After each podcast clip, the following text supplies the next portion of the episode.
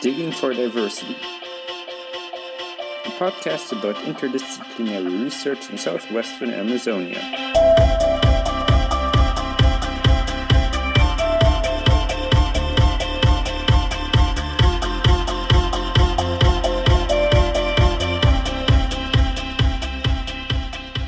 Welcome to the very first episode of Digging for Diversity. Hi, this is Rebecca. And this is Claudia. In today's episode, we will briefly introduce you to our project Prodigy. For this, we have invited two of the initiators and leading scientists of Prodigy, Regine Schönenberg and Hermann Jungkunst. Regine is a political scientist at Free University Berlin with a focus on the Amazon, and Hermann is a geoecologist at University of Koblenz-Landau.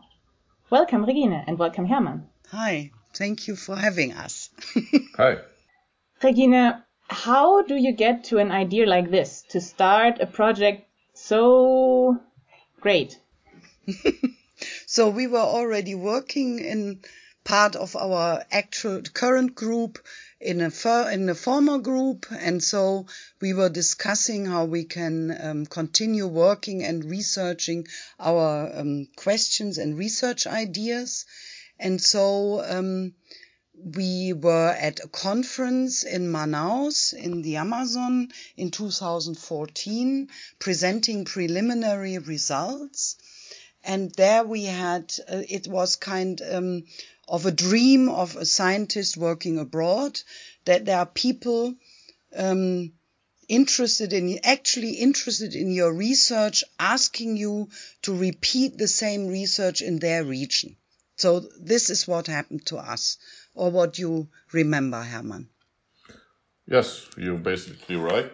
So they asked us, which is really nice, to uh, redo this and find scientific answers to political questions. So it had to be interdisciplinary, and therefore we had to wait for a call because usually um, um, the funding is disciplinary organized in Germany and therefore I wasn't so optimistic that we will actually get enough money for such a big and large endeavor.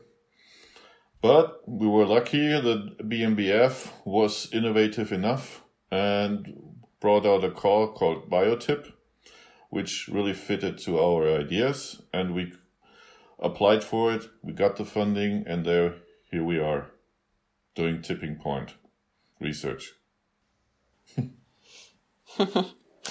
and maybe you could tell us more about the region you're doing this research on. So you were in Manaus, but I understand you are not uh, working in Manaus. So you're working in another. Yeah, where are you? no, we are not in Manaus. So no, our first uh, project was in South uh, Amazonia, and we were working at a soy front. So then with the new project, we completely changed the scene. We are at a triple border of Bolivia, Peru, and Brazil. Acre is uh, the state in the in Brazil. Pando is the department in Bolivia, and Madre de Dios in Peru. So we are um, into comparative uh, research of the three uh, re regions and countries, and we are looking for communalities in the difference. Yes, and we had to adapt to the call as well. So Acre, that's the state they asked us in Manaus. So people from Acre went to Manaus and asked us to do research in Acre. But to um, fit to the biotip call, we also had to enlarge our um, field because we needed different societies in a, in a very similar ecosystem so we can see what societies do differently with their ecosystem. Otherwise, it wouldn't have fitted. Fortunately, the people in the map region are well organized and consider themselves already as one part because they are all remote from each of their country. Kind of in the periphery. Yeah.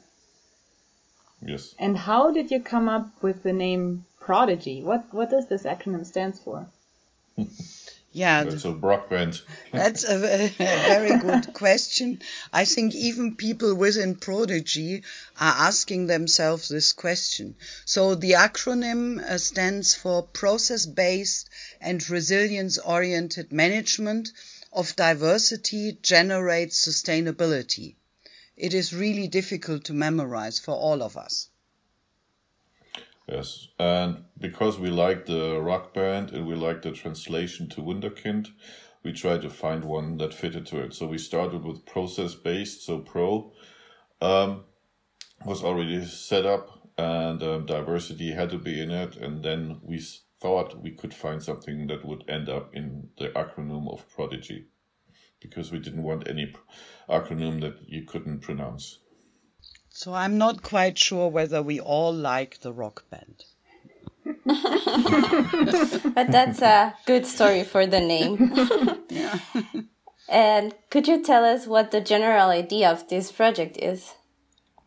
So um, we start from very different um, scientific perspectives, and we are kind of uh, interested in the um, equilibrium of the system of nature and humans, how they interact, and obviously in preserving the Amazon to understand how we can stay within the limits of the tipping points and not uh, cross them by um, actions which are not um, reversible.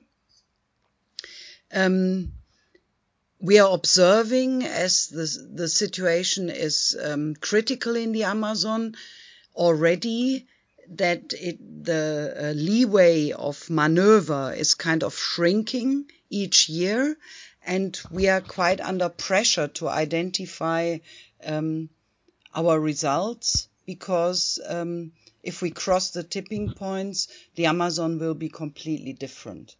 Um, within this system, we developed an interdisciplinary uh, kind of matrix. So we work in an interdependent cascade between functional soil biodiversity, ecosystem services, and social cohesion of local societies. And we relate this to regional and global climate change. So this is like a dialogical field we work in with the different disciplines and perspectives. So there's not much left for me to say.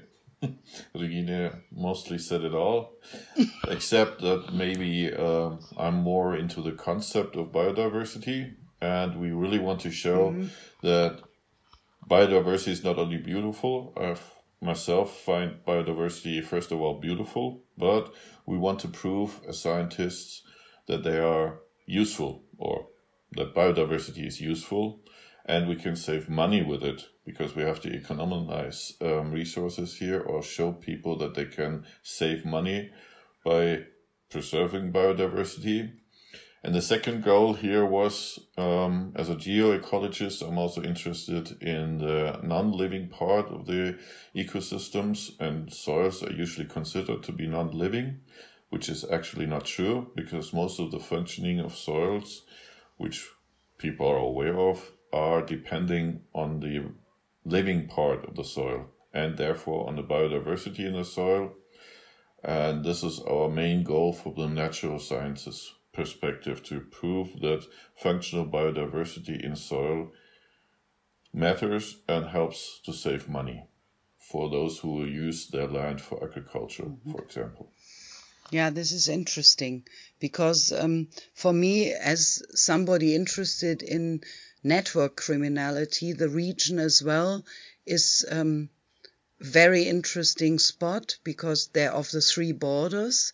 And uh, the tipping point idea is um, a good framework as well to understand when societies will tip and change into systems of organized criminality. So each of us, I think this is um, paradigmatic for the whole team, that each of us has um, a scientific uh, life before Prodigy and that we try to integrate all our interests in this um, project, which is very easy to do so because it is a, a very good and comprehensive framework for comparative research. Yeah, now you you already mentioned a couple of research themes that uh, are out there in Prodigy. So there uh, are quite a lot of people working in Prodigy, and the four of us now talking, we're just a, a little proportion of this team. So maybe you can tell us a bit more about the team and how it is all constituted. Mm-hmm. Um, so we are multinational, obviously, and we are interdisciplinarity and uh, interdisciplinary, and we have different age groups and states of career in this team. Um, I think um, as well the previous experiences, sometimes in very different parts of the world, are important that integrate to our um, uh, project experience as a whole. Um, if we count everybody in Germany, Bolivia, Peru, Brazil, we even have a team member in Sweden and so on, I think we might be around 50 people. And those are all scientists, or are there also other people around? We hope so that um, a lot of people are interested in it. We want to get people involved in here. But the team, the active team at the moment is around these 50 scientists. I would say. And um, I think, like Regine pointed out, that we are very diverse. It relates to our topic, how on functional biodiversity a lot.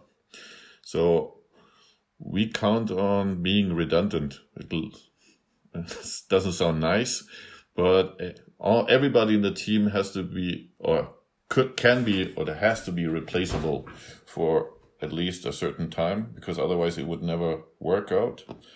So we can throw the ball to each other, if you want to say, and everybody can take over. Not everybody, but a lot of people can take over. And this relates a lot to our um, research topic that functional biodiversity depends on redundancy, that others can take over if somebody is weak for some moment.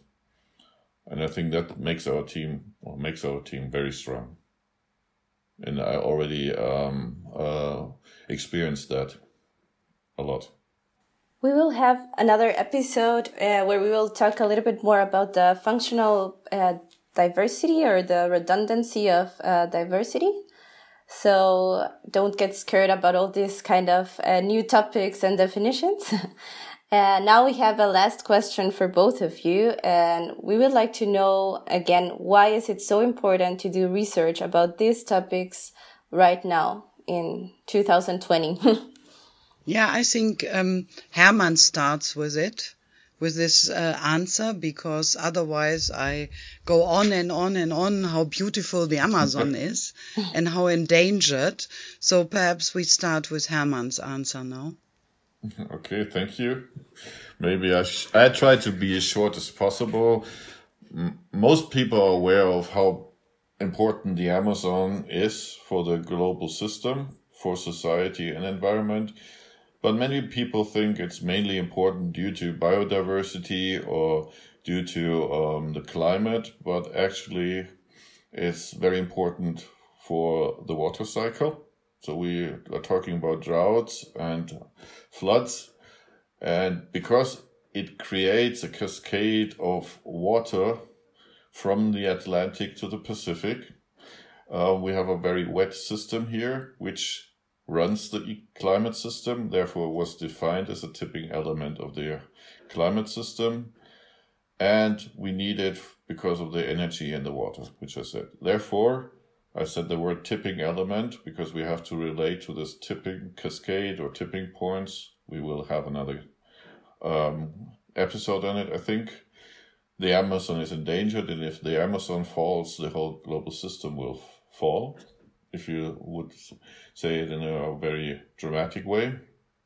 So, um, here we would also want to show that this soil is a, a very important part of this Amazon system.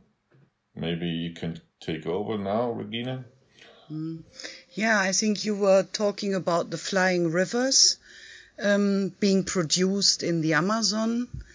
And um, if we, everybody knows about all the fires ongoing last year, and it has started again and the political um, situation is quite hopeless at the moment.